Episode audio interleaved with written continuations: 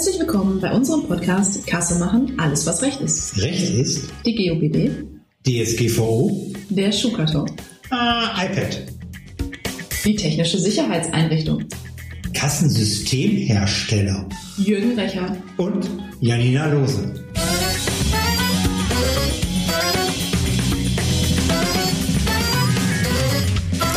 Hallo Janina. Hallo Jürgen. Ja, unser erstes Podcast. Ich freue mich und äh, ja, wir machen heute Grundlagen. Grundlagen. Machen wir Grundlagen. Wir definieren mal so ein bisschen wild rum. Nein, nicht wild rum, sondern aus unseren Erfahrungen heraus. Und ich mag es ja mal so in die Runde zu fragen und das frage ich jetzt gerne dich. Sag mal, was ist überhaupt eine Kasse? Das ist eine richtig gute Frage. Und letztendlich die Kernfrage, die sich ja immer stellt. Denn nur dann, wenn ich weiß, ob ich ein Kassensystem bin, ja oder nein, weiß ich ja auch, was will der Gesetzgeber eigentlich von mir. Genau, also die Grundvoraussetzung, ähm, Kassensystem, ich reduziere nur Kasse. Mhm. Ein System wäre ja dahinter etwas oder was irgendwie ist. Was ist ein System, sondern was ist eine Kasse? Und wenn ich weiß, was eine Kasse ist, dann weiß ich auch, kann ich hochproduzieren, was ein Kassensystem ist. Und dann weiß ich, okay, jetzt bin ich in den gesetzlichen freudigen Fängen unserer Gesetzgeber heran. Sag, lass uns zu reduzieren. Tatsächlich, was ist eine Kasse? So, wenn man sich die Anfänge anschaut, dann kann man sagen, eine Kasse ist genauso alt wie unser Geld. Ja, die alten Lateiner unter uns wissen das damals, ja, Moneten, als man noch vor einem Tempel saß und irgendwelche Muscheln und Steine getauscht hat gegen andere Muscheln und Steine, also die Geburtsstunde unseres Geldes, dann auch die Geburtsstunde einer Kasse. Also sprich, mein Aufbewahrungsort für mein Bargeld. Aufbewahrungsort für den Tausch. Mhm. Mein Tauschmittel, wenn man so will. Ja, genau, Aufbewahrungsort für mein Tauschmittel. Muschel. Muschel, Zum Beispiel. Kiste. Okay. Ja, ja, verstehe ich. Okay, das ist eine Kasse. Das heißt, wir verstehen heute unter Kasse die Barkasse, nicht die Barkasse, so wie in Hamburg, sondern die Kasse, wo dann eben der Aufbewahrungsort von Euronen ist. Euros. Ja. Ist eine Kasse denn auch digital? Dann noch Kasse? Ja, im Prinzip ist es mit, dem, mit der Entwicklung unseres Geldes dahin gekommen. Ja, also wir sitzen ja nicht mehr vom Tempel und tauschen Muscheln. Das heißt, irgendwann hat sich das Geld als Tauschmittel, ja, also als Zahlungsmittel durchgesetzt. Das heißt, wir haben Bargeld, Scheine, Münzen, was man klassischerweise kennt, können auch mal Gutscheine sein, wenn ich mein Geld schon getauscht habe gegen einen Gutschein. Und im Laufe der Jahre ist es ja immer mehr geworden. Wir haben Bankkonten, das heißt digitales Geld, das von A nach B transferiert wird. Und das kann ich natürlich auch an einer Kasse machen. Ja, zum Beispiel, wenn ich mit Karte bezahle, ganz klassisch C-Karte oder auch Kreditkarte, solche Dinge. Und dann, ja, mittlerweile, wir kennen das, dank Steve Jobs, ja, ein Gruß aus der Hosentasche an ihn, gibt es ja nicht mal mehr Karten, die notwendig sind. Mhm. Das heißt, der Auf zurückzukommen, der Aufenthaltsort meines Tauschmittels ist dann eben in dem Fall der elektronische Aufenthaltsort. Mein Speicherbox, wo ich sage, okay, hier speichere ich bis hin zu Bitcoins. Und jetzt hast du den Übergang von der Kasse zum Kassensystem. Oh, selber so gemacht. Kann ich. Sehr gut. Ja, kann man, was ich alles so kann. Ne? Ich kann einen Übergang machen, ohne dass ich es merke. Jetzt haben wir das Kassensystem. Das heißt, ihr redet von, wir reden, ihr redet, gerade bei euch jetzt in der IT-Revision, ähm, redet zunehmend davon, von einem System, dann, wenn es ins Digitale geht. Also im Prinzip die klassische Kasse, ja, wie man sich das so vorstellt, gehen wir wirklich in die Welt unserer Schuhkarton, wo unser Bar und äh, ja, Scheine, Münzen, alles so reinkommt. Und in dem Moment, wo ich sage, okay, ich habe auch andere Zahlungsmittel, also ich lasse zum Beispiel digitales Geld zu, in dem Moment muss ich digitales Geld ja auch verarbeiten können. Und dann kommen wir tatsächlich da rein, ich brauche irgendein System, um das verwalten zu können. Und dann bezeichnen wir es als Kassensystem tatsächlich. Mhm. Wir haben beim Aufbau, schon fast 20 Jahre her, das Thema IT-Revision in Deutschland als System immer definiert Hardware, Software, Mensch. Und nur wenn alle drei Faktoren eine angemessene Qualität hat, funktioniert, nachhaltig ist und noch die Grundsätze der Revision, also Vollständigkeit, Vollzähligkeit, Unveränderbarkeit, alle drei, nur dann funktioniert dieses System, nur dann ist dieses System ordnungsgemäß, nur dann ist dieses System revisionssicher. Also Worst Case, was nützt es, wenn ich ganz schlechte Hardware habe, sie permanent ausfällt, dann kann ich das beste Finanzbuchhaltungssystem haben, den best ausgebildeten Menschen, das mhm. System ist schlecht. Ähm, habe ich einen schlecht ausgebildeten Menschen, der also nicht weiß, äh, soll er haben, was das ist, oh Gott, oh Gott, was ist das für ein Graus, ja, äh, bringt mir das Beste, ist das System in der Summe schlecht. Und ähm, Okay, dann reden wir von System. Ist das immer noch euer System? Ja, bei einer Kasse muss man das ein kleines bisschen trennen. Es ist zwar richtig Hardware, Software, Mensch, wenn ich alles abbilde, aber eine Kasse kann auch ohne eines der drei. Ja, also wenn du dich jetzt mal also gedanklich Samstagmorgen, die Sonne scheint und du gehst auf den Wochenmarkt. Auch da haben wir schon ein Kassensystem. Wir haben Menschen und wir haben zum Beispiel eine Geldkassette, wenn ich klassisch Kartoffeln kaufe. Ich habe keine Software. Trotzdem ist es schon ein Kassensystem. Okay, Hardware wäre dann die Schatulle. Mhm. Okay, ist, Mensch ist klar, der Kassierer. Und klar, dann fehlt mir, fehlt mir die Software. Okay. Software wäre ja dann vielleicht der, der, das Blatt Papier und der Bleistift, wo Sie dann notieren 3,25 Euro. Genau, das für die Kartoffel. Kassenbuch oder Das Kassenbuch. Ja, genau. Damit komme ich doch zu meiner Software. Und damit haben wir wieder das Ding rund genau. für mich. Ja, und jetzt gerade Corona hat es uns ja ganz effektiv gezeigt, dass sich die ganze Bezahlwelt grundsätzlich verändert. Das heißt, ich brauche noch nicht mal unbedingt Hardware. Es geht auch tatsächlich nur über Software und Mensch. Mit Befehlen ohne Berührung. Und es geht sogar ganz spannend Hardware und Software ohne Mensch. Ja, finde ich gerade spannend, dann, wenn, wenn es darum geht, auch, auch ähm, ja, Abosysteme aufzusetzen, wo man einfach sagt, okay, ja, oder Lastschriftverfahren, solche Sachen, also das läuft ja permanent durchgehend. Absolut. Ja. Was meinst du, wo geht die Reise hin bei Kassensystemen? Was siehst du? Also es ist ganz klar ein Trend erkennbar gegen aller Gerüchte, und das, ähm, damit muss man ein für alle Mal aufräumen, nein, es ist nicht verboten, einen Schuhkarton zu nutzen. Ja, also die sogenannte, der Gesetzgeber spricht von einer offenen Ladenkasse. Mhm. Begriff, ja, ja. kommt auf unsere Kreuzworträtselliste. Das wird nicht verboten, das wird in Zukunft auch so bleiben. Und wir sehen hier ganz klar, dass sehr, sehr viele das noch gerne nutzen weil wir einfach in unserem Alltag, jetzt Beispiel Wochenmarkt ist ja nur eins von ganz vielen, wo das einfach noch wahnsinnig praktisch ist. Das heißt, dieses Standbein bleibt, aber wo wir ganz kleine Veränderungen sehen, ist im Bereich der elektronischen Registrierkassen. Noch ein Fachbegriff, der uns den Gesetz ja. Also jeder, der das kennt, geht in den Supermarkt zum Beispiel, kauft Lebensmittel ein, stellt sich irgendwo in die Schlange und ist dann irgendwann vorne bei der Kassiererin an der Kasse. Diese Kassensysteme, das wird tatsächlich zunehmend weniger. Weil diese Welt geht wirklich in die Cloud, in die mobilen Endgeräte hinein. Jeder, der schon mal in einem großen blau-gelben Möbelhaus war, weiß das, die sogenannte selbstführende Kasse. Mhm. Das heißt tatsächlich, dass man gar nicht mehr irgendwelche Sachen eintippt, übers Band zieht, wie man es kennt, sondern die Welt geht tatsächlich in die mobilen Geräte. Ah, da kann ich noch eine Story zubringen. Mhm. Ähm, wir waren vor ah, anderthalb Jahre ist es her, waren wir die ersten in Deutschland, die bei einem großen Discount-Anbieter, ähm, roter Hintergrund, weiße Schrift, ähm, ja, online einkaufen möglich macht mit Lieferservice. Äh, die Besonderheit war, und das, das ist eben das Besondere, äh, weshalb wir ersten waren, das war ein hiesiger Anbieter. Also ein hiesiger Rewe-Markt. Ja, jetzt habe ich es raus. Ja, ein hiesiger Rewe-Markt hat geliefert. Und äh, ich habe online bestellt und online bezahlt. Das heißt, und ich, er hat mir die Sachen geliefert und jetzt kommt es total gut und das passiert jetzt gerade während, während der Corona-Geschichte, nutzen, nutzen wir das total viel und, und das Ding rennt ohne Ende und zwar die sogenannten Abholsysteme. Das heißt, man bestellt online, mhm. fährt in den Markt rein und man geht aber nicht in den Markt rein, sondern seitlich ist eine, ist eine Theke aufgebaut und dann sind die Sachen fertig gepackt und man holt sie einfach nur ab. Bezahlt es online. Man holt seine Sachen nur ab. Das ist genau so ein Punkt, der jetzt zunehmend die Sache komplex macht. Das heißt nicht nur, dass es alles mehr in die Cloud geht und in die mhm. mobilen Geräte, die das verarbeiten. Ja, also jeder weiß es, wenn man zum Beispiel in ein Geschäft geht, iPads oder mittlerweile auch jedes Smartphone kann ein Kassensystem sein, sondern ähm, der Gesetzgeber spricht hier von PC-Kasse, noch ein bisschen altmodisch, okay. wer die Kürzung noch kennt. Ähm, aber tatsächlich auch die Vermischung, das, was ist eigentlich eine Kasse und was ist eigentlich ein Webshop? Wird zunehmend ja. intransparenter, weil sehr viel mehr nicht nur Geld digital abgebildet wird, sondern auch Kaufprozesse. Und da ist die größte Schwierigkeit die Trennung zwischen ich bin ein Webshop oder ich bin ein Kassensystem.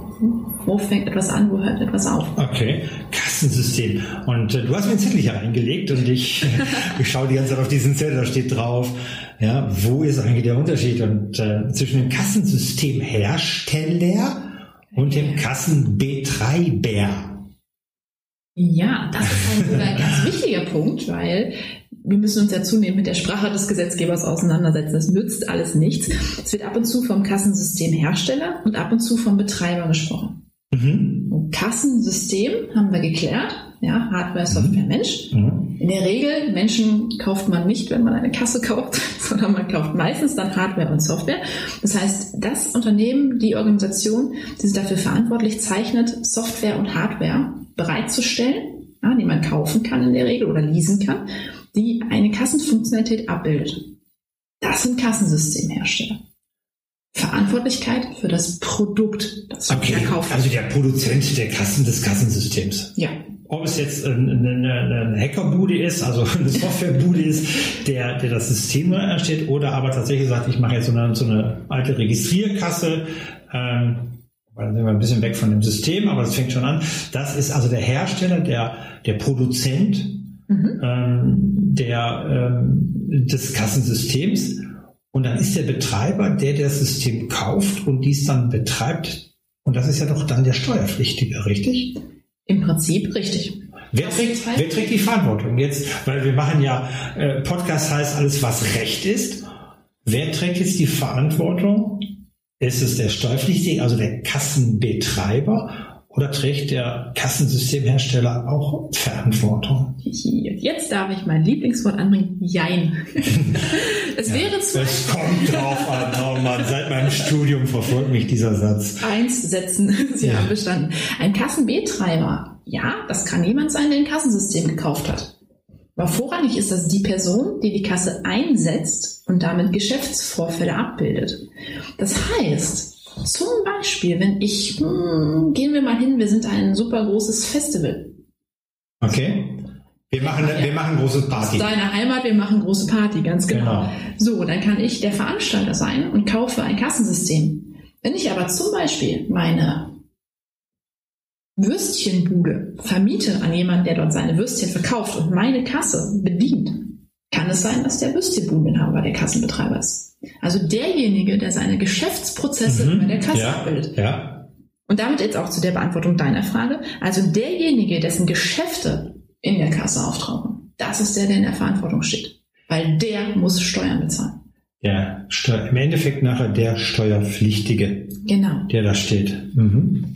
Okay. Ja, verstehe ich. Okay, ja, gut, haben wir. Check. Also deinen Zettel habe ich abgearbeitet. Wunderbar. Ich mache nachher eine Fragerunde. Gut.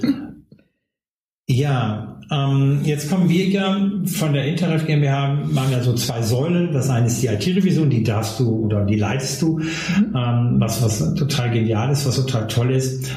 Ähm, und wir haben die zweite Säule, ist das Thema ja Datenschutz. Und ähm, wenn ich Vorträge halte, dann kommt immer wieder die Thematik auf, ja, aber äh, das Datenschutzrecht sagt ja, ich muss gewisse Sachen löschen. Und dann kommt aber mein Steuerberater oder Finanzamt und äh, ein ganz pfiffiger sagt vielleicht noch AO oder GUBD steht ja zehn Jahre Aufbewahrungsrecht. Angeberwissen. Ja, genau. Ich hätte ja gesagt, sofort gesagt 257 HGB. Stich. Ja.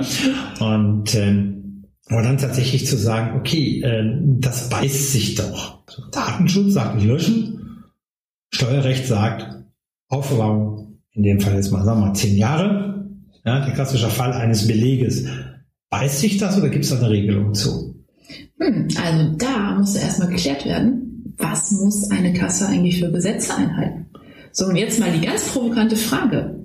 Kasse, ja, Geld, ist das Datenschutzrecht hier überhaupt relevant? Was ist denn Datenschutz? Ja, doch. Also ich, ich kann ja, ja, wenn ich das natürlich sage, ich kaufe Kartoffeln an, gut. In dem Moment, wenn ich aber zum Beispiel einen Lieferservice habe, einen Lieferservice habe und äh, Pizza privat liefer, dann habe ich dann einen Debitor, den lege ich an, Jürgen Recher bekommt eine Pizza. Und dann sind es personenbezogene Daten und damit habe ich Datenschutz und ich bin ziemlich sicher, Ja, wenn das Finanzamt kommt und sagt, so jetzt zeig mal, wo du denn überall hingeliefert hast. Nicht, dass du Sachen gar nicht ausgeliefert hast und deklarierst. Und da haben wir jetzt schon die Krux, ihr habt gerade das Wort Debitor gehört, ja. Mhm, Viele kennen genau. das aus dem Bereich der Buchhaltung irgendwo. Ein Kassensystem letztendlich ist rudimentär, wenn wir unseren Schuhkarton anschauen, erstmal nicht unbedingt für den Datenschutz interessant. Aber tatsächlich dann, wenn wir aus dem Kassen, aus der Kasse rausgehen und das ganze Kassensystem nennen, ja, also irgendwo Menschen mit reinspielen, komplett genau das, dann haben wir personenbezogene Daten. Und dann muss ich wirklich hingucken und schauen, hm, welches Recht gilt denn? Wenn ich personenbezogene Daten habe, vollkommen richtig, komme ich irgendwann in die ganze Thematik Löschpflicht. Aber, und das ist eine Grundregel, die gilt immer, egal wo Sie sich befinden, das Finanzamt hat immer Recht. Also Steuerrecht sticht.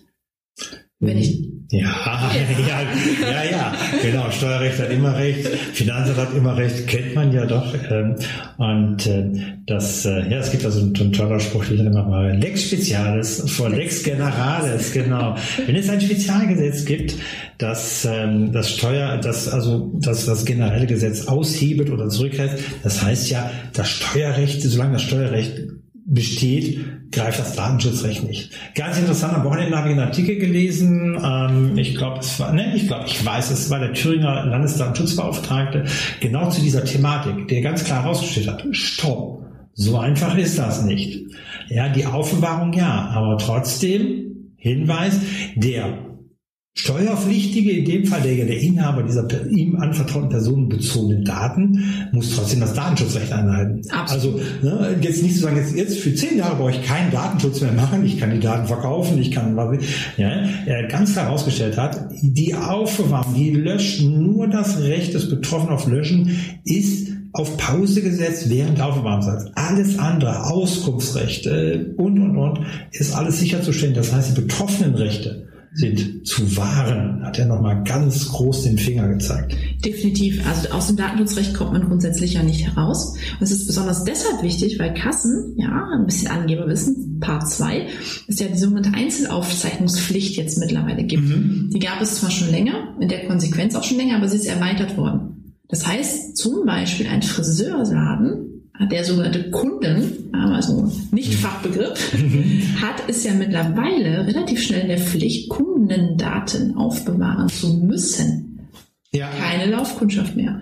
So, und spätestens dann, wenn ich also verpflichtet bin, einen Kundenstamm anzulegen, dann sind wir definitiv im Datenschutzrecht. So, ja. die Faustregel ist, bitte alle Gesetze einhalten. Also alles, was aus dem buchhalterischen, aus dem Steuerrecht und aus dem Datenschutzrecht kommt, muss eingehalten werden. Aber wenn ich glaube, ich habe gegenläufige Aufgaben, also Löschpflicht versus Aufbewahrungspflicht, dann sticht trotzdem das Datenschutzrecht. Und zwar, äh, das, ich wollte gerade sagen, Sie, das Steuerrecht. Sie gibt mir recht. Die gehen ja alles nein. das. Also dieses, Achso, ich möchte übrigens mehr Geld zum Ende des Jahres, Chef, weißt du Bescheid.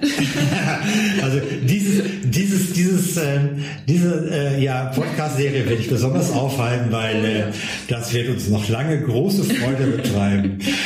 Sag mal, Janina, Jetzt haben wir ganz viel so Kassen, Kassensystem, ähm, Kassensystemhersteller, Kassenbetreiber, äh, Aufbewahrungspflicht und, und.